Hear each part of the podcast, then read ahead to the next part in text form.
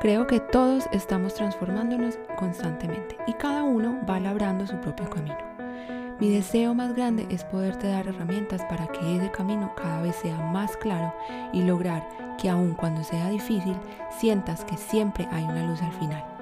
Te doy la bienvenida a mi podcast Transformación, Balance y Movimiento, un lugar donde encontrarás herramientas para autosanarte a partir de información y meditaciones guiadas por mí.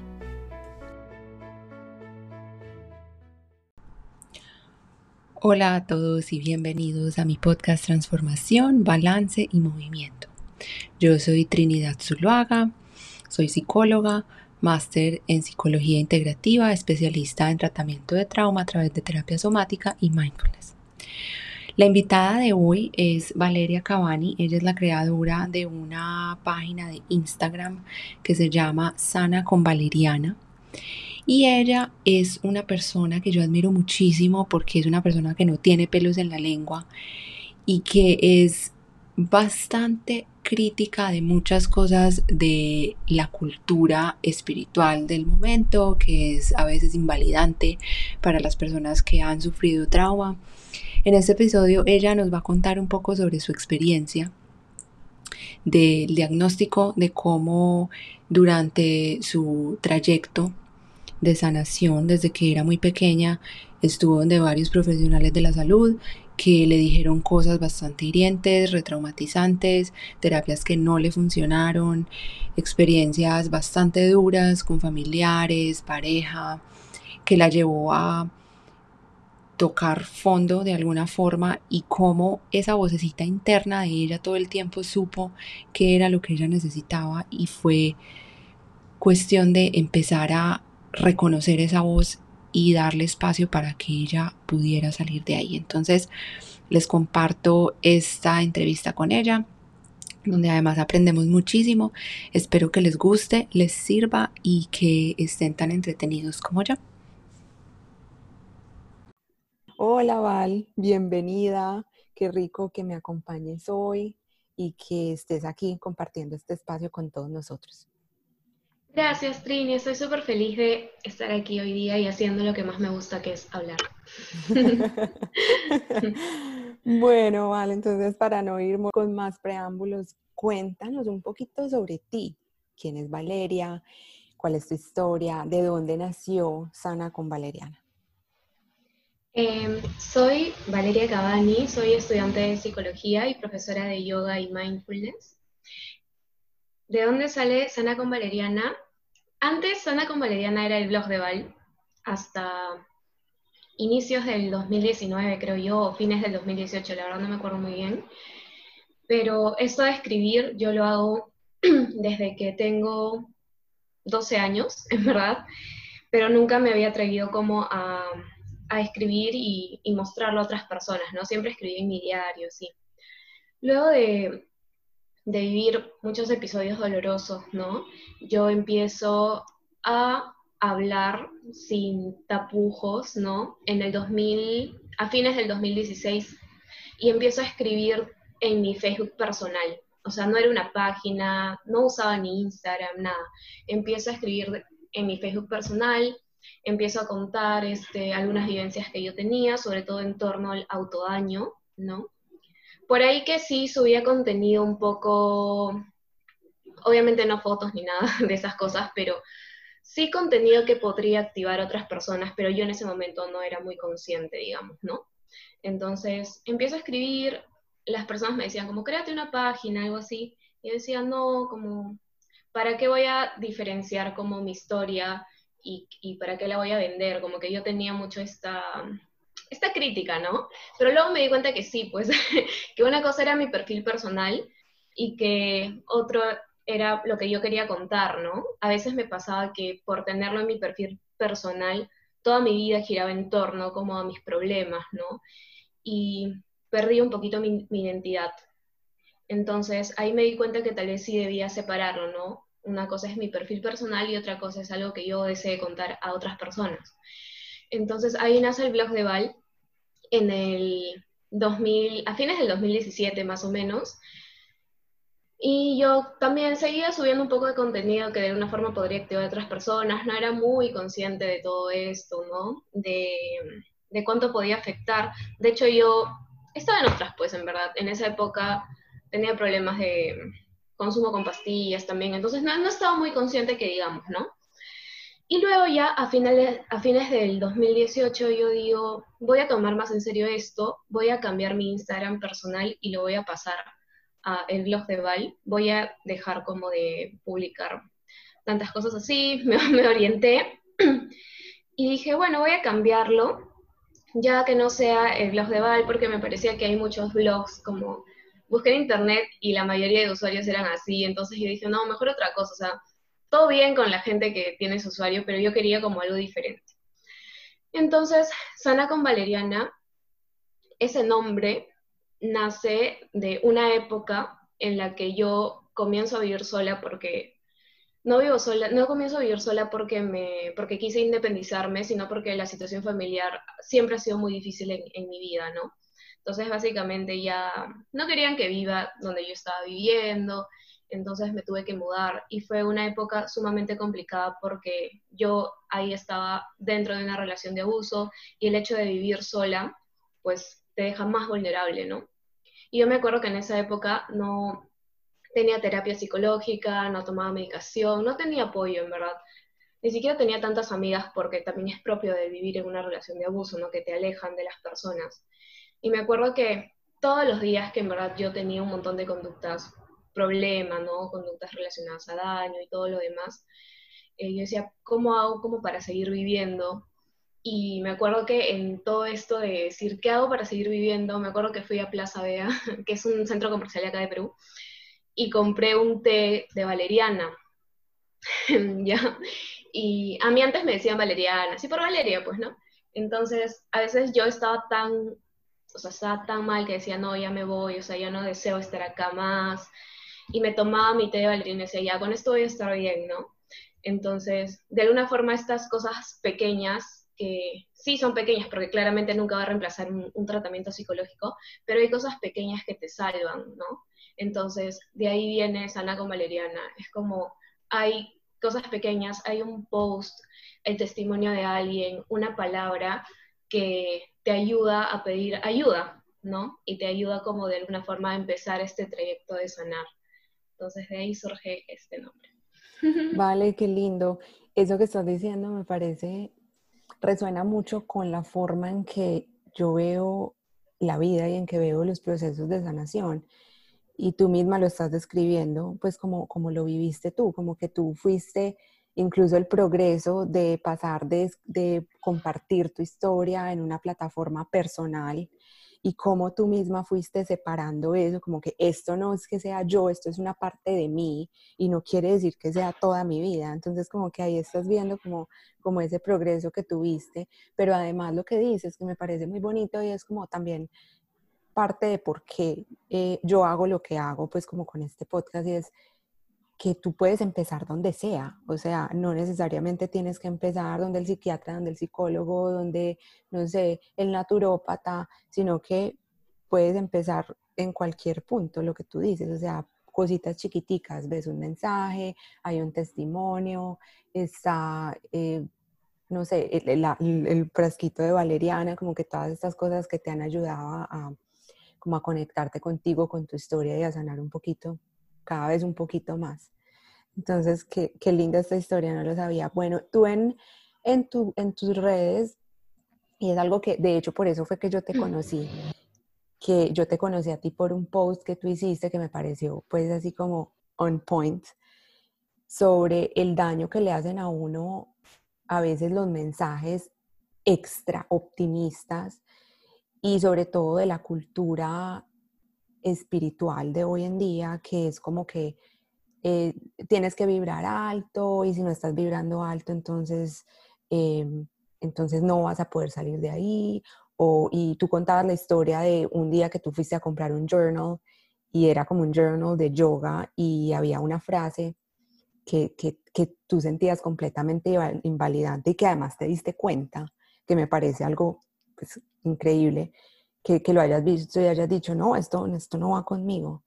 Em, entonces, por eso fue que yo te conocí a ti. Entonces, dentro de esto hablas también mucho como de, ese proceso de darte cuenta de todas las cosas que te, que te herían de la cultura y del mundo exterior. Y también cuentas un poco sobre como la, eh, la confusión de diagnósticos que te dieron, de los, como los eh, títulos que te dieron. Y yo quiero que de pronto nos hables un poquito de todo eso, como todo ese proceso de darte cuenta de qué era lo que estaba pasando contigo, de todo lo que te decía el mundo y de lo que tú realmente sentías en ti, qué era lo que pasaba. Sí, ese video em, fue, fue bien espontáneo, en verdad, el que mencionas que está justo en mi IGTV, que em, era una agenda, ¿no? De una agenda de una chica conocida peruana que, que, bueno, es bastante conocida en verdad y sus agendas se venden bastante. Y claro, pues decía como las personas fuertes no se hacen daño, ¿no? Y yo dije que, o sea, en verdad en el momento sentí bastante rechazo como de la agenda, la cerré el toque, la dejé ahí, ni siquiera pensé tanto, solamente como vino este impulso de mi cuerpo de alejar, ¿no? Rechazo totalmente. Luego cuando salí de la librería me acuerdo que lloré un poquito y, y no, no conectaba mucho con eso porque, bueno, estaba en un centro comercial, estaba mi papá, estaba caminando, a veces pasa que sentimos algo y como no, no conectamos mucho por el momento también, pero cuando llegué a mi casa tomé realmente conciencia de lo que acababa de leer hace unas horas y dije, wow, esto no solamente no es cierto, sino que es sumamente irresponsable de decir y dañino, ¿no? No significa que el dañarse nos hace fuertes o nos hace valientes, pero no es cierto que, que las personas que lo hacen no lo sean, pues, ¿no? Entonces, para que alguien realmente llegue a dañarse, tiene que haber recibido mucho daño. Nadie nace queriendo hacerse daño, ¿no? Es algo muy, muy fuerte. Y no solo hablo del autodaño, ¿no? Sino en general de cualquier conducta que, que te genere daño.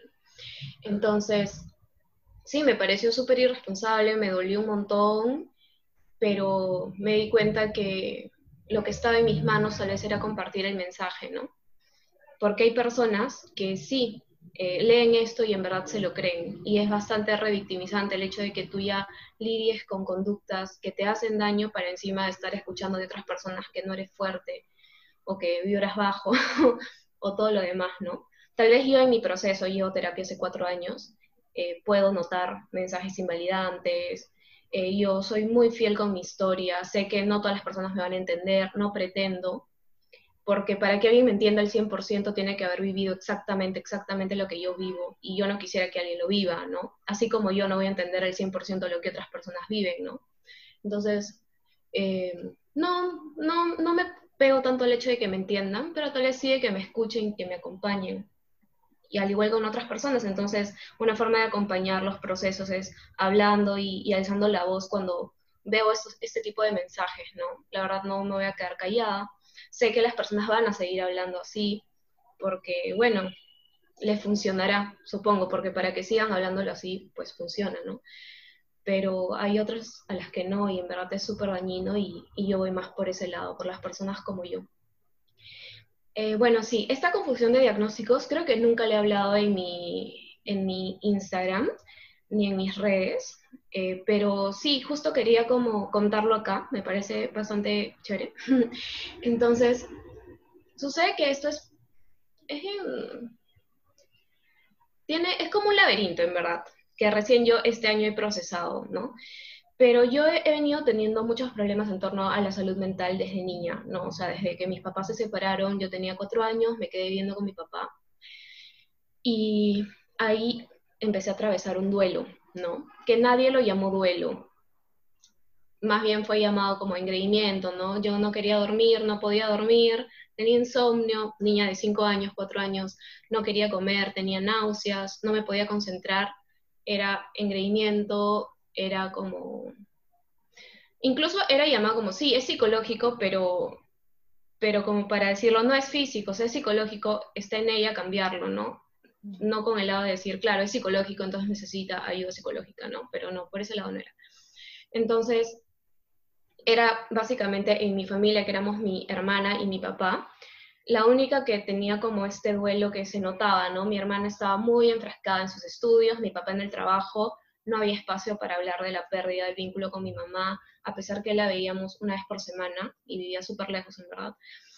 Y yo crezco así, en verdad, este, no teniendo sueño reparador, nunca he tenido sueño reparador, creo que hasta este año, eh, que empecé con todo este tema de la teoría polivagal que me dio un montón, pero así, te soy sincera, jamás he tenido sueño reparador. Siempre me he levantado ah, con un sueño de mal humor, así.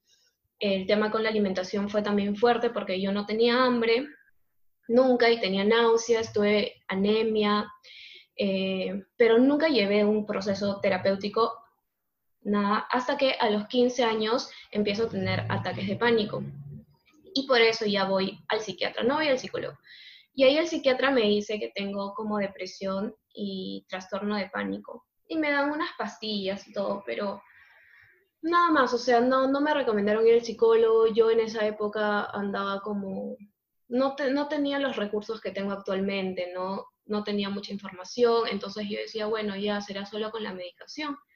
A pesar de que por ahí tenía como una vocecilla que me decía, no, no solo es medicación, pero bueno no está en mí porque yo tampoco me la iba a pagar y por ahí que no, no me la querían pagar. Entonces ya pues, yo empiezo a leer un montón de libros sobre la ansiedad, un montón así, me devoraba los libros, en verdad, y empiezo a, darme cuenta que, que el pánico se mantenía porque le tenía miedo a sentir pánico.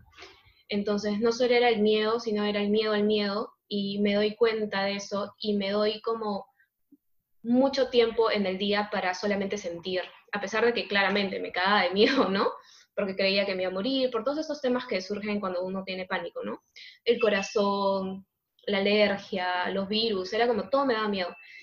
Y empiezo así, y un año después dejo como que varios meses, como ocho meses después, dejo de tener ataques de pánico. No he vuelto a tener ataques de pánico desde esa época que yo tenía 15 pero sí debo decir que seguía teniendo bastante ansiedad.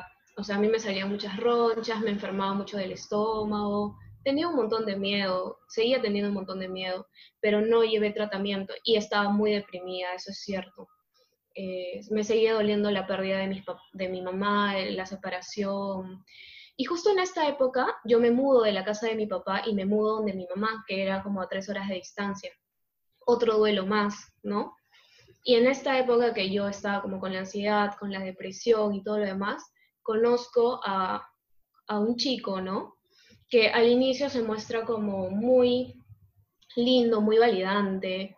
Los primeros meses, en verdad, con la relación con mis papás nunca fue buena, incluso cuando yo me mudé con mi mamá no era tan buena, ¿no? Entonces era como de alguna forma él mi vínculo seguro. Y empiezan a pasar los meses y la relación se convierte en una relación que ahora puedo decir, claro, es una relación de abuso, pero empieza como desde, señales muy pequeñitas, ¿no? Es como, antes estaba bien llorar, me abrazaba y ahora era como que, ya estás exagerando, o sea, ya no te aguanto, estás insoportable, ¿no? Y claro, el hecho de que vivimos en una sociedad súper invalidante emocionalmente me hacía creer que, claro, él tenía, él tenía razón, pues, ¿no? O sea, estaba en llorar, pero ya llevo llorando mucho porque seguía atravesando un duelo y era normal, ¿no?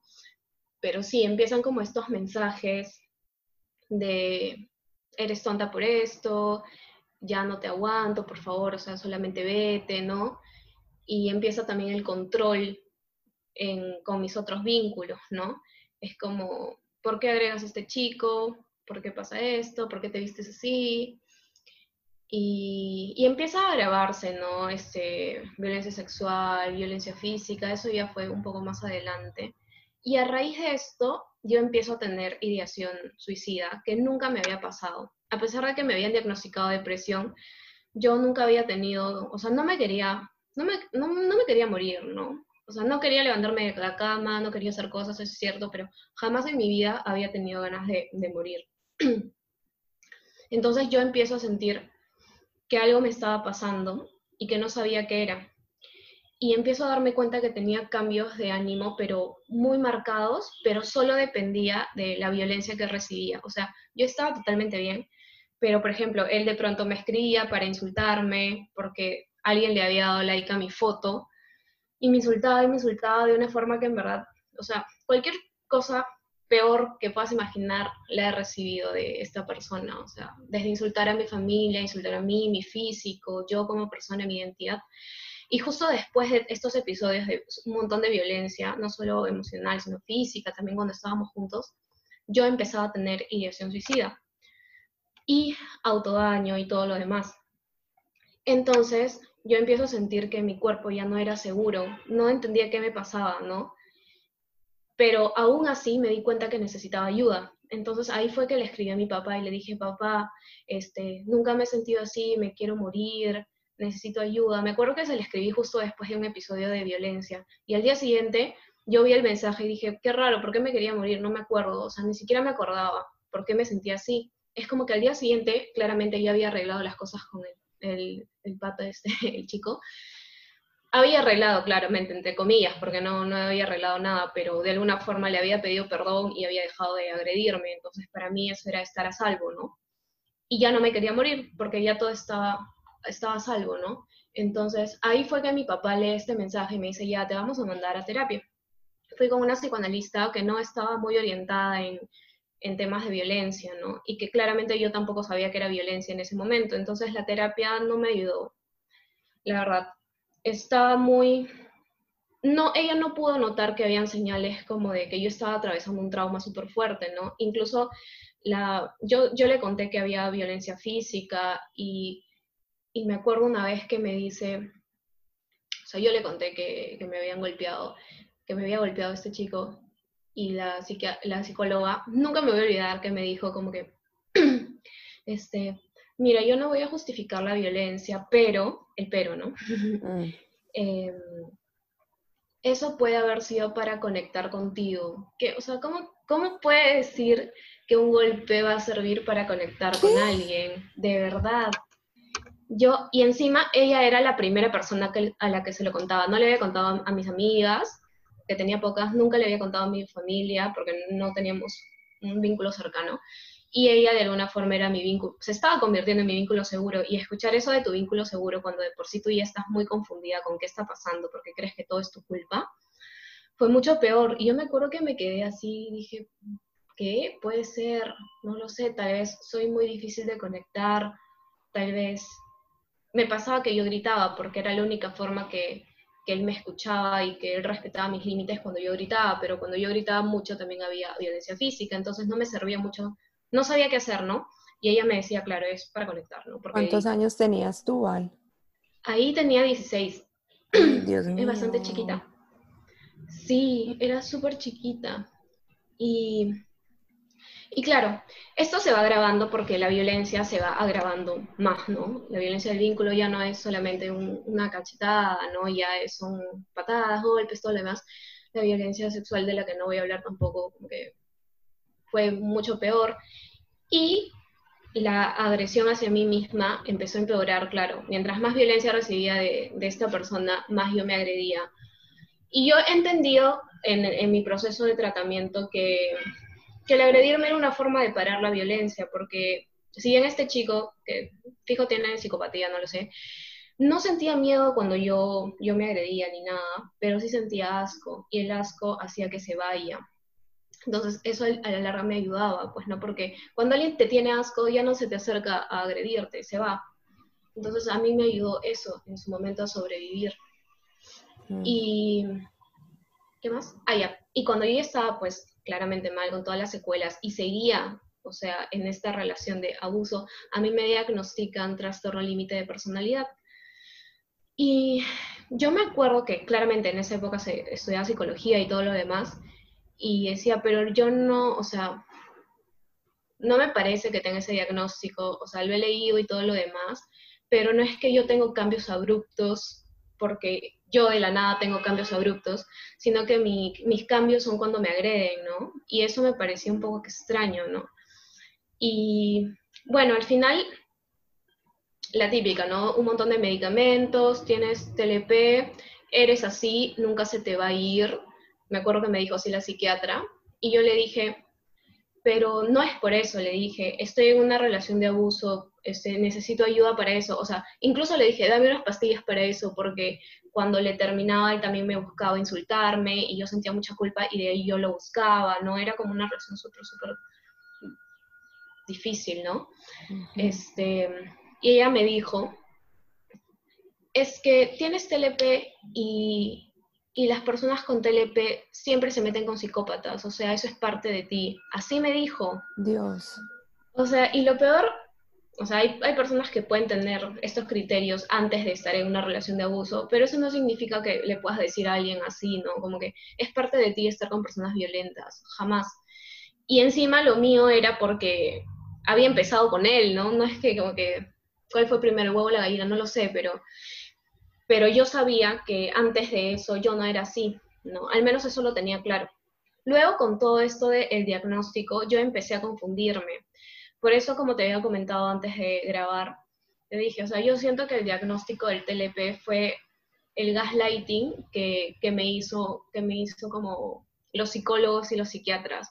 Porque por sí, yo ya, o sea, el abusador te hace gaslighting, ¿no? Yo creía que era la tonta, que yo tenía la culpa. Cuando me, me golpeaba me decía, no te lo he hecho. Y yo decía, pucha, me lo imaginaba. Cuando me insultaba me decía, jamás insultado. Y yo estaba como, con todo esto de que no sabía qué estaba pasando y encima voy y me dicen, no, no es él, eres tú, o sea, es parte de ti.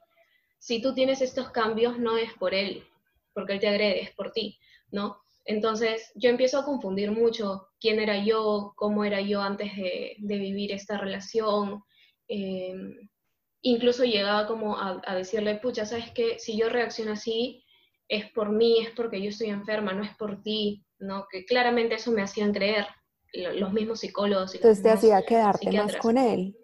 Exacto. Aferrarte más a él, Dios mío. Sí, porque si ahí me hubiesen dicho, estás atravesando trauma y ni siquiera es que tengas estrés postraumático porque sigues con él, pero estás haciendo todo para sobrevivir, yo hubiese dicho, ah, claro, pues porque yo en verdad nunca he sido así. O sea, jamás en mi vida le he robado a alguien, jamás en mi vida he alzado así la voz, jamás en mi vida me he hecho daño, jamás me he querido ir de esta vida.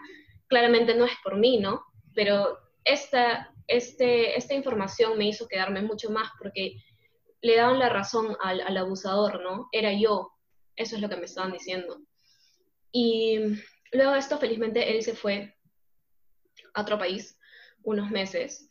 Y ahí es donde yo también como que iba conociendo a un chico que se convirtió en mi ex, que en verdad yo lo quiero mucho, me ayudó un montón él, eh, a salir de esta relación. Y justo cuando él ya se va, el abusador se va a otro país, este, yo empiezo más a vincularme con este chico.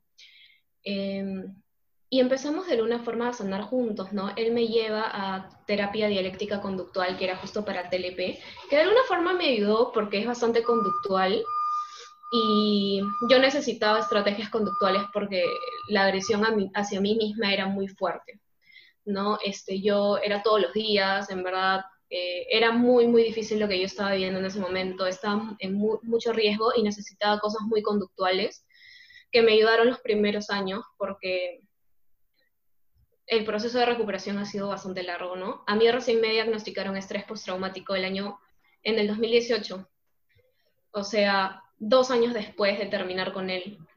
Y yo en estos dos años dije, no es solo TLP, estaba totalmente segura. O sea, yo hablaba con gente, claro, no todos son iguales, ¿no? Pero yo decía, estos, estos síntomas no, no son, no son como los míos, es, es muy diferente, ¿no? Y yo le decía a mi psicólogo, son, son, es diferente. Yo tenía pesadillas todos los días, este, con este chico que, con el que estuve después, eh, yo a veces sentía que, que se convertía en, en, el abusador, me decía una palabrita que se asemejaba a lo que el abusador me decía, para mí era una crisis terrible, ¿no? Era como que ya te estás convirtiendo en él. Me acuerdo que incluso a veces en las noches como veía la cara del abusador encima de la de él. Era muy, muy, muy terrible y yo estaba segura que no era solo TLP. Entonces yo me acuerdo que incluso ahí empecé a buscar manual diagnóstico, ¿no? Tengo que tener algo más porque esto no es normal. Y me acuerdo que leía estrés postraumático y decía, no, eso no tengo. No he vivido trauma. ¿Puedes creer que a este nivel de gaslighting he, he llegado? A decir, no he vivido trauma. O sea, sí, me golpearon, pero fue porque yo grité, ¿no? O sí, me insultaron, pero fue porque yo hice tal cosa. y trauma no tengo, no he vivido, ¿no? Tenías ese abuso tan internalizado. Exacto, mm. era una disociación también, o sea, súper fuerte, ¿no? Es como, no, pero ¿en qué momento a mí me han agredido? Nunca me han agredido, ¿no? Mi vida ha sido fácil, incluso decía, ay Dios mío. Y, claro, ya en el 2018 yo termino con este chico, bueno, en verdad me termina, pues, ¿no? Terminamos, ¿no? Fue una separación muy difícil y en la separación empiezan a aflorar un montón de cosas de trauma que, que siempre yo había tenido, pues, ¿no? Como que si terminamos fue por mí, como que yo tengo la culpa, este, esta activación como ya muy, muy fuerte que correspondía al, trauma. Y ahí es que mi psicólogo me dice, oye, creo que tienes estrés postraumático. dije, y le dije, bueno. Entonces cuando me dice eso, yo dije, bueno, esto sí me hace más sentido, la verdad, me hace más sentido. Y yo busco en internet. Me encanta investigar. Y digo, oye, yo creo que tengo estrés postraumático complejo, porque no es solamente una vivencia que he tenido, o sea, yo estuve en esta relación de abuso durante casi tres años y la violencia que recibí, así te puedo decir, han sido todos los días, durante los últimos dos años, todos los días. En verdad no había ningún día en paz para mí. Y, y pues súper complicado, ¿no? Yo le digo esto, me dice, no, creo que es estrés postraumático. Y ya, bueno, dos semanas después, ah, sí, sí era complejo, porque em, empezamos a enumerar las cosas, pues era, eran muchas, ¿no? Muchos episodios que ya se quedan dentro de ti, no, era, no es algo que me dispara, es como que el mundo disparaba el trauma porque el trauma estaba en todas partes. Claro.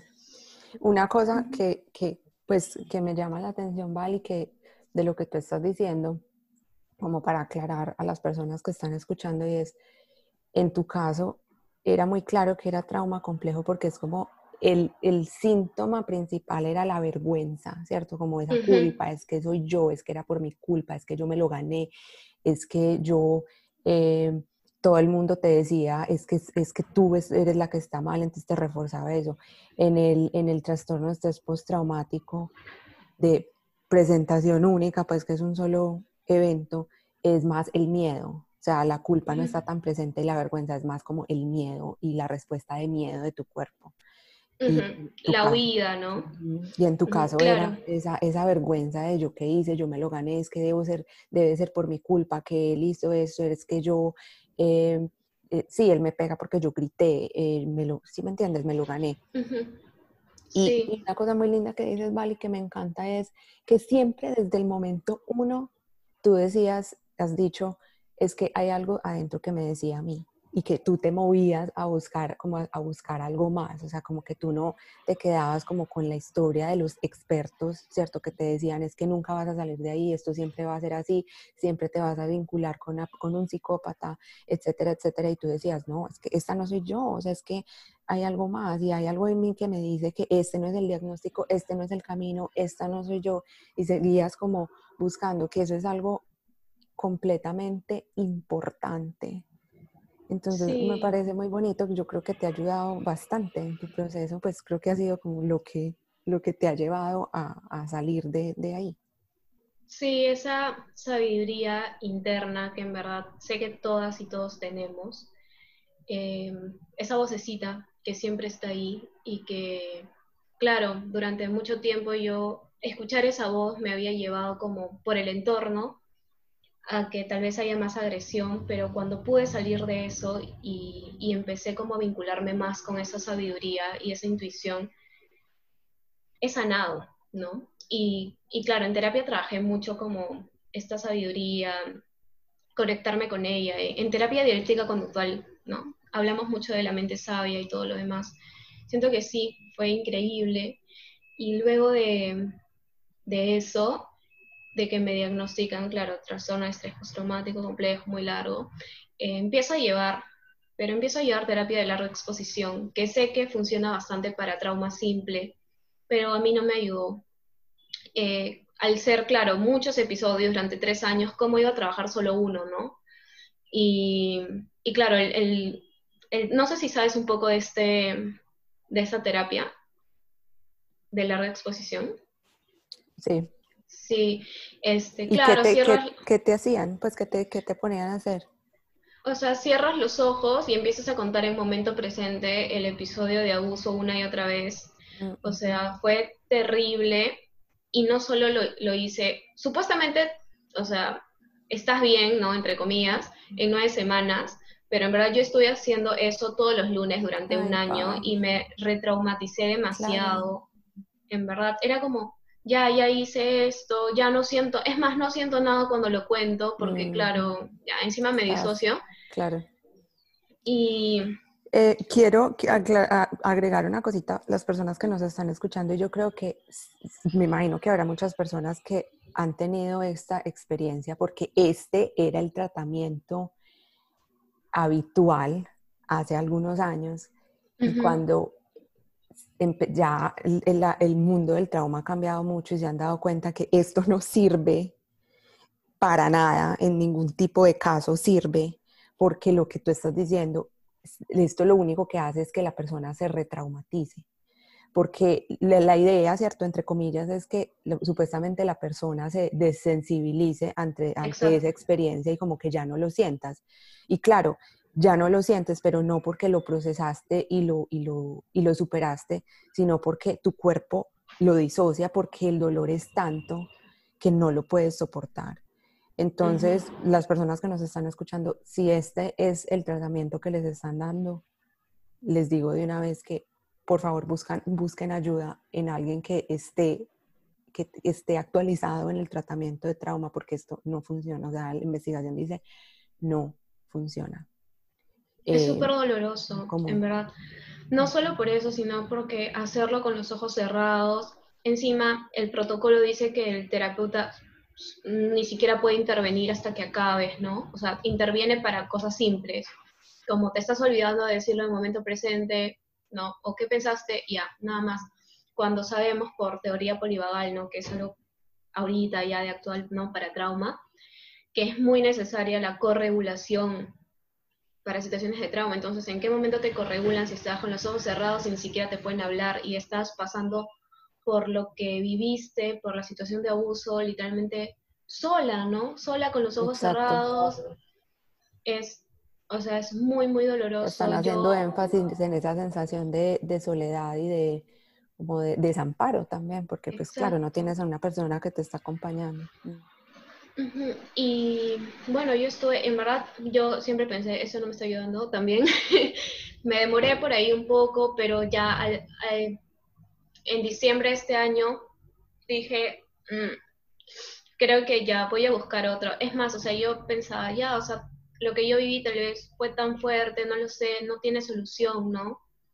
Ya fue, tendré que vivir con esto y si no puedo, pues no sé cómo haré, pero ya como había cancelado mi recuperación, de verdad.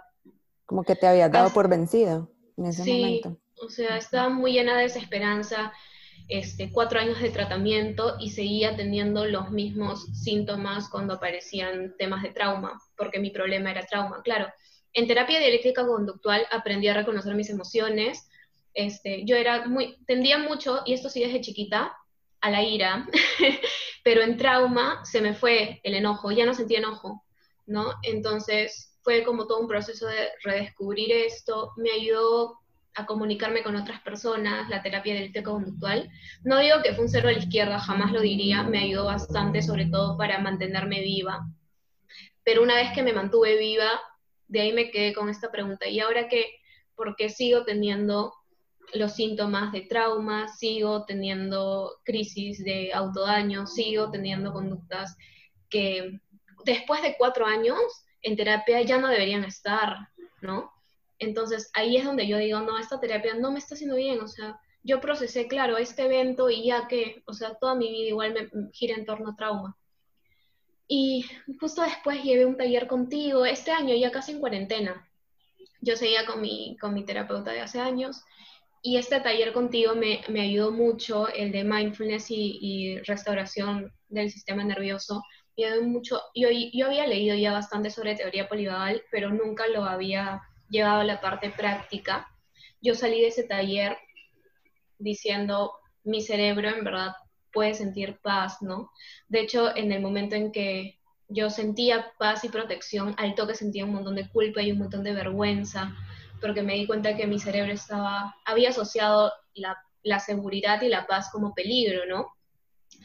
Y te juro así, porque yo soy muy así chanconcita, que desde ese día de ese taller no ha habido ningún día en que no, no haga el ejercicio de, para activar el vagal ventral, que es uno de los, de los estados, ¿no? Del, para generar estados de paz y de protección y, y, calma, ¿no? No ha habido ningún día y ahora yo digo, estoy muy tranquila, siento demasiada seguridad, siento demasiada paz, nunca me había sentido así, mi sueño ha cambiado, eh, cómo me comunico con las personas, ya me puedo enojar, ¿no? Y esto obviamente ha ido a la par porque hace dos meses cambié de terapia y estoy con una psicóloga que es de España, que es especializada en teoría polivagal, ¿no? Especializada en trauma, y eso ha cambiado totalmente todo, pues, ¿no? Eh, yo en dos meses me he recuperado bastante, mi, máximo problema eran, es con mis vínculos este, sexoafectivos, porque trauma no se activaba con otras personas. Por eso es que yo también sabía que no era, no era TLP, porque solo me pasaba con, con el vínculo de pareja. ¿no? Muy focalizado en eso. Yo no me podía molestar porque tenía miedo de que me insulten, de que me peguen, todo lo demás. Y ahora sí, ya me, me molesto con mi enamorado, ya, pues, Eso es lo más importante, porque yo decía, nunca me voy a poder molestar con mis enamorados, nunca voy a poder decir, oye, ¿sabes qué? Estás cagándole en eso, por favor, o sea, cambia, nunca, nunca voy a poder pedir un tiempo, como así yo, y de verdad, como el hecho de enojarte con alguien, como el hecho de pelear con alguien a veces, obviamente dentro de todo respetando, ¿no? Es una señal de que estás, de que estás viva, de que estás sana y de que y de que esa relación también es sana, porque tiene que haber alguna discusión por ahí, porque si no, si le dices sí a todo, también eso es dañino, ¿no? Entonces, como el hecho de, enojarte es una señal de que estás sanando, y como la sociedad misma te dice, no, si te enojas está mal, si te enojas eres problemática, no, enojarte es sano, de verdad. Eh, ya obviamente algunas cosas conductuales que puedan surgir, eso es otra cosa, pero yo hablo desde de la emoción en sí, ¿no?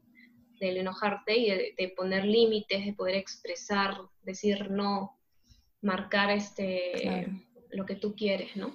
Y, y, mira que es muy bonito lo que tú dices, la relación que ya tienes con el enojo, porque yo me imagino que en el momento en que tú estabas en esa relación con este, con este abusador, para ti expresar enojo te llevaba a más abuso. Exactamente, exactamente. Yo Claro, no servía absolutamente nada expresar enojo, yo dejé de sentirlo y tampoco tristeza, porque la tristeza te, quita energía, te hace reflexionar y no era seguro porque antes de estar triste la vergüenza era más fuerte y la culpa también, entonces tenía que pedir perdón, tenía que buscarlo, tenía que perseguirlo y no había espacio ni para el enojo ni para la tristeza. Claro, y más bien en ese momento eh, tú, tú pensabas que era, era culpa tuya, entonces era esa vergüenza constante de que es que yo lo causo y cómo me voy a enojar porque si es culpa mía y cómo, le, y cómo le tengo que pedir perdón porque es que es culpa mía, o sea, es como que eh, nutriendo ese, ese ciclo todo el tiempo. Ay, yo me, alegra, me alegro mucho que hayas pues como eh, llegado a un punto donde estés viendo todo el proceso con tanta compasión y con tanta comprensión, pues que te des cuenta que todo eso que tú has hecho hasta ahora ha sido un intento tuyo, de todo tu sistema, de protegerte. Y eso es lo bonito. Y eso es lo que a mí, digamos que yo sé que tú lo, lo compartes mucho en tus redes, yo también comparto mucho en mis redes como ese, esa, esa autocompasión, esa necesidad de entender por qué hacemos lo que hacemos y para qué nos sirve que, no, que las cosas no están mal y que las cosas no pasan simplemente por, por hacernos daño, como tú decías, como en tu caso las autolesiones, que era un, era un intento de, de, de conectarte contigo, de, de sacar como eh, todo eso que tú estabas viviendo de otra forma que si lo sacabas con él era peor. Eh, entonces, esto me, me, encanta pues que des estos ejemplos porque yo creo que ilustra mucho a las personas que nos están escuchando y que de pronto han vivido situaciones así a entender por qué lo hacemos y que no es que, que seamos malos con nosotros mismos, sino que hay un proceso interno que, que nos lleva a protegernos de esta forma, así se vea súper autodestructiva. Pues yo creo que tu proceso de sanación empezó desde el momento en que tú dijiste, esto no va por acá, yo quiero, quiero tomar hacerme cargo de mis propios, de mi propio proceso.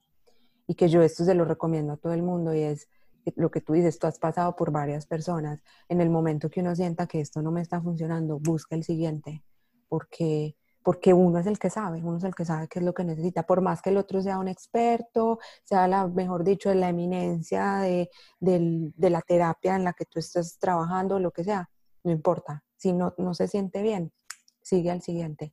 Bueno, entonces, ¿cómo, cómo te das cuenta, cómo, cuándo consideras tú que empezaste a sanar? Y esto es algo que me preguntan muchas personas, ¿cómo sé si estoy sanando? Yo creo que empecé a sanar cuando me di cuenta que todas mis emociones tenían una función, ¿no? Yo creo que ese fue como el, primer paso, es como, no estás actuando así como por loca, por exagerada, sino porque tu cuerpo mismo, tus emociones te están dando una señal y buscan que te adaptes al, medio, ¿no? A las relaciones, ¿no? El hecho de poder notar en mi cuerpo esta sabiduría, ¿no? Apartada y lejos un poco de todos los juicios que, recibimos de la sociedad, de, relaciones de abuso, de nuestra familia incluso, ¿no?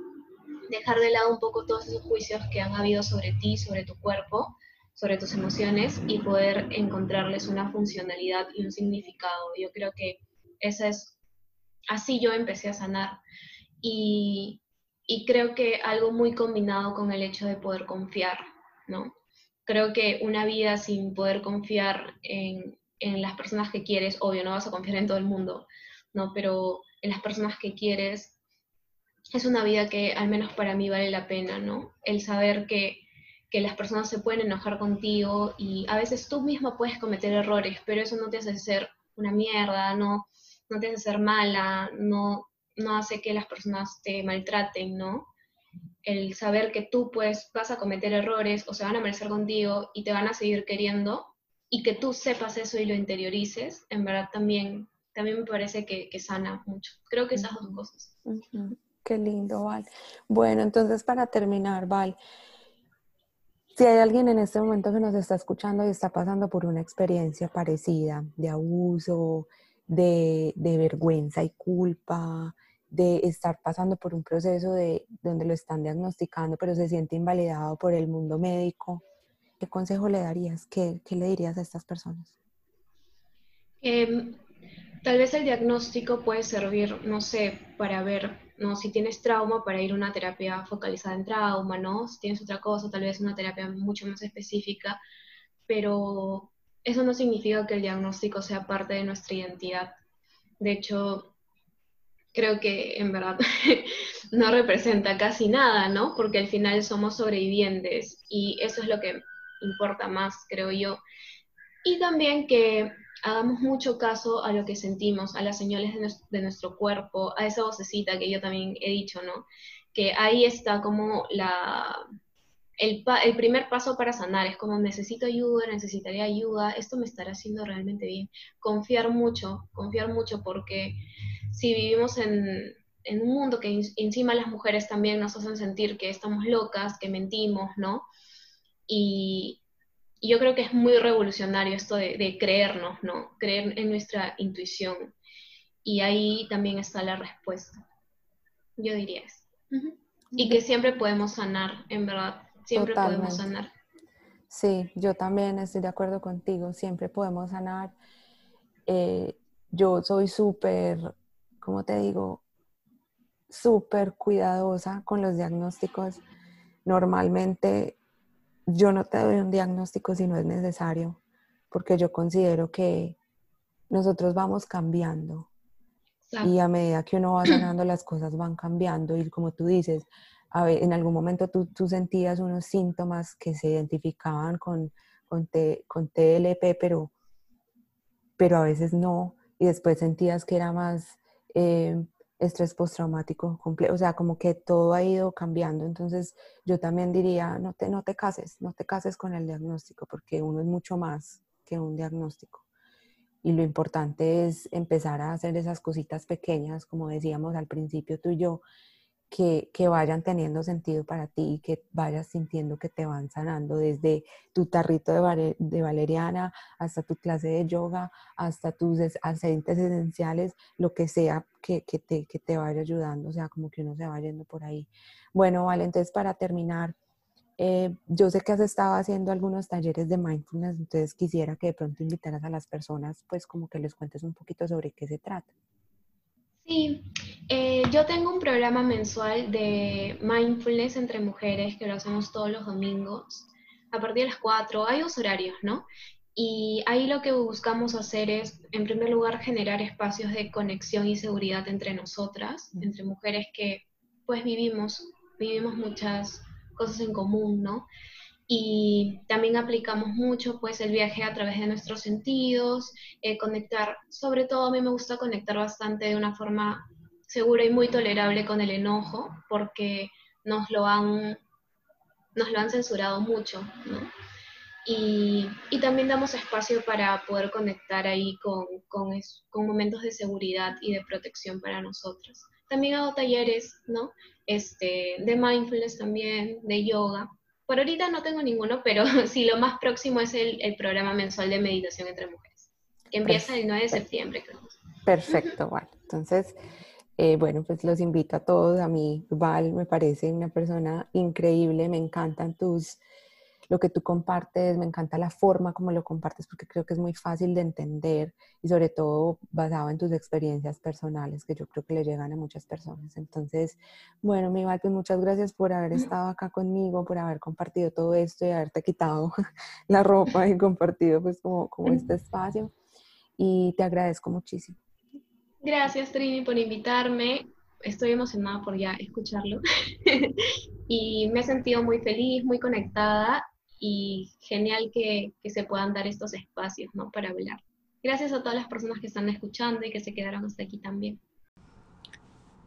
Si les gustó este episodio, les llegó, les sirvió, los invito a que lo compartan con todas las personas que quieran. Por favor, déjame un review donde sea que escuches tus podcasts. El 17 de septiembre voy a estar haciendo un taller de restauración del sistema nervioso central y mindfulness.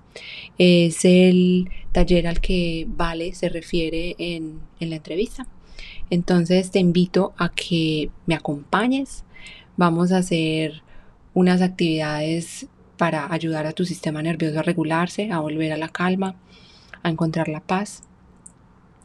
Y vamos a conectar con los otros participantes de, de este taller para poder compartir esta experiencia y conocernos un poco. Entonces, si te interesa, te invito a que entres a mi página de Instagram, arroba psicología, rayita abajo y rayita abajo movimiento. Y ahí vas a encontrar toda la información, inscripciones, costo, etc. Entonces, espero que nos veamos pronto y nos vemos en el próximo episodio. Chao. Gracias por escuchar. Si te gusta este contenido, te invito a que me dejes un comentario en donde sea que escuches tus podcasts compartas con otras personas que creas que te pueden beneficiar. Mantente en contacto conmigo a través de mis redes. Me puedes encontrar en arroba psicología rayita abajo y rayita abajo movimiento, donde te mantendrás al tanto de nueva información y eventos. Gracias por estar aquí compartiendo conmigo y nos vemos en el próximo episodio.